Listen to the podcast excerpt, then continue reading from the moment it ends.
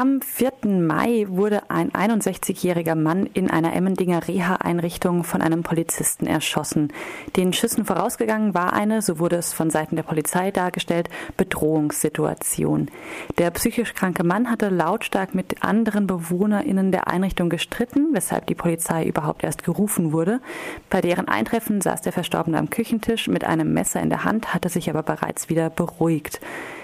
Der Aufforderung, das Messer wegzulegen, folgten der Einsatz von Pfefferspray und schließlich die drei tödlichen Schüsse. Der Fall wurde damals breit diskutiert, weil er ein Beispiel war für den oft völlig übereilten und schlecht geschulten Umgang der Polizei mit psychisch kranken und aggressiven Menschen. Auch der Reha-Verein erhob im Nachhinein schwere Vorwürfe gegen die Polizei. Vergangene Woche nun hat die Staatsanwaltschaft dem Polizisten, der geschossen hatte, zugestanden, in Notwehr gehandelt zu haben und deshalb das Verfahren eingestellt. Es habe sich um eine Gefahrensituation gehandelt, in der der Einsatz der Waffe rechtmäßig gewesen sei. Am Telefon ist jetzt der Freiburger Rechtsanwalt Jens Jansen, der als Nebenklagevertreter dem Bruder des Erschossenen vertritt. Guten Morgen. Ja, auch guten Morgen. Herr Jansen, zunächst einmal, was steht denn genau in der Begründung der Staatsanwaltschaft? Also Sie haben es so schön anmoderiert, dass ich ja fast gar nichts mehr sagen muss. Es ist äh, so, dass die Staatsanwaltschaft äh, die Einstellung des Verfahrens damit begründet, dass die beiden Polizeibeamten in Notwehr gehandelt hätten, also sich eines Angriffs versehen hätten und aus dem nur noch rausgekommen wären. Ich formuliere das jetzt ein bisschen unjuristisch, indem man dann zur Waffe greift, mit welchem Ergebnis auch immer.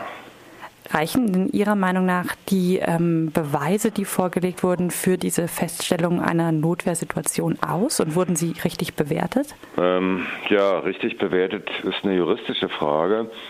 Äh, da muss man Folgendes zunächst mal zu wissen. Es gibt in Deutschland ein sehr extensives Notwehrrecht. Das heißt, die Gerichte äh, billigen, potenziell oder tatsächlich Angegriffenen ein sehr weitgehendes Recht zu, sich zu wehren. Und es gibt äh, nur in bestimmten, in bestimmten Ausnahmesituationen äh, die Situation, dass der, dass ein jeweils Beschuldigte, also derjenige, der tötet, verletzt oder sonst was, in vermeintlicher oder tatsächlicher Notwehr sich nicht darauf berufen kann. Und die Frage ist, ob das so ein Fall ist.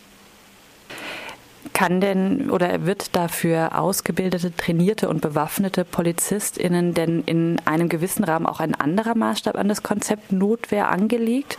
In diesem Fall wurden ja auch drei Schüsse abgegeben und nicht beispielsweise nur einer oder zunächst ein Warnschuss oder sowas in der Art?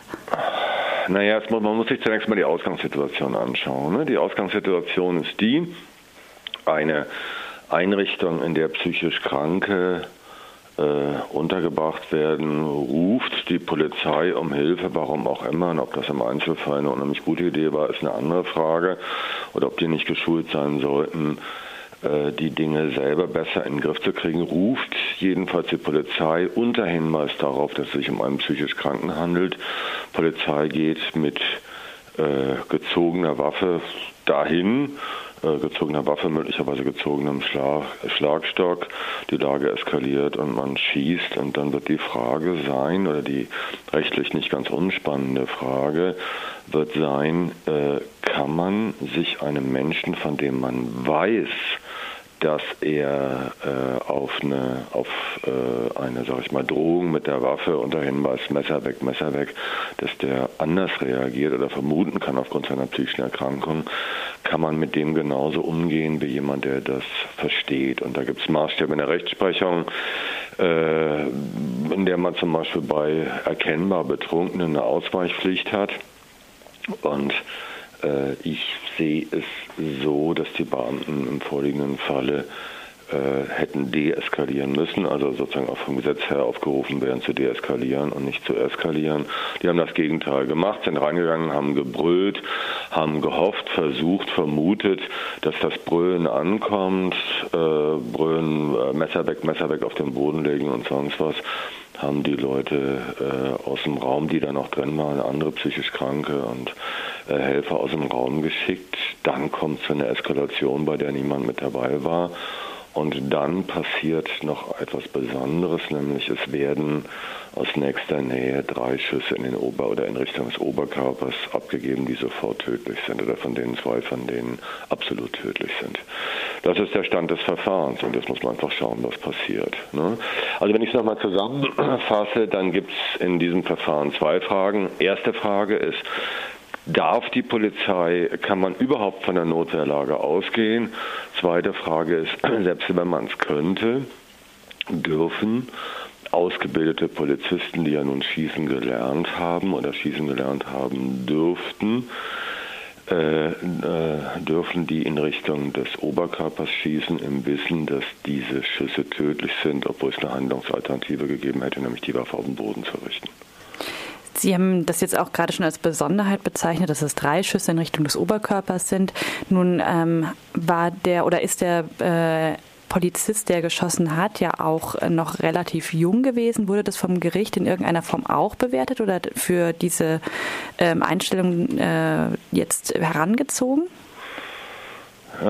Also, wenn man die Akte liest, und damit hat sich die Staatsanwaltschaft nicht auseinandergesetzt, wenn man die Akte liest, äh, kommt noch ein ganz anderes erschreckendes Detail äh, zutage. Das ist so, dass der, nennen wir ihn Todesschütze, dass der Todesschütze zwar bei der Polizei gerade in Ausbildung war, aber Soldat war, zehn Jahre lang Soldat war, Feldjäger gut geschult, die Maßstäbe, die an äh, der Ausbildung oder die bei der Bundeswehr sind, in Einheiten, in denen sich der, äh, der Beschuldigte bewegt hat, sind natürlich andere.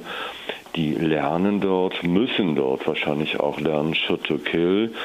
Also äh, da kommt es nicht so sehr darauf an, das Opfer zu verschonen, sondern das Opfer einfach oder die Gegen, sozusagen das Gegenüber auf irgendeine Art und Weise auszuschalten. Das heißt, eigentlich sind in diesem Verfahren militärische Maßstäbe angelegt worden an einen polizeilichen Eingriff und das passt irgendwie nicht zusammen.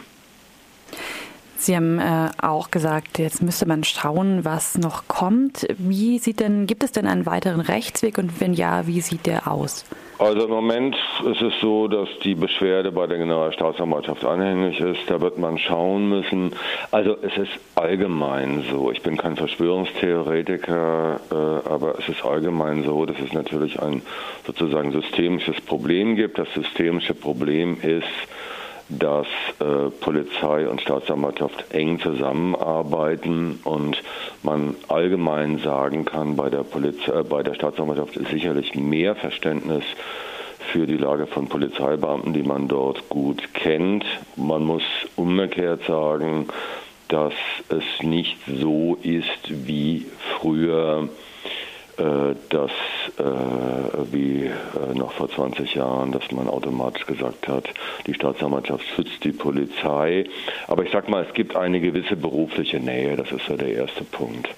Wenn man sich die berufliche Nähe anschaut und sich die Rechtsprechung anschaut, wird sich zeigen, ob die Generalstaatsanwaltschaft das Verfahren unserer Argumentation folgt oder derjenigen der Staatsanwaltschaft Freiburg und dann muss man schauen, was passiert. Ich wage da keine Prognose. Ich habe selber eine innere Überzeugung äh, von dem Verfahren und das ist die, dass man, dass es so nicht geht, dass man mit, äh, dass man mit äh, psychisch Kranken so nicht umgehen darf.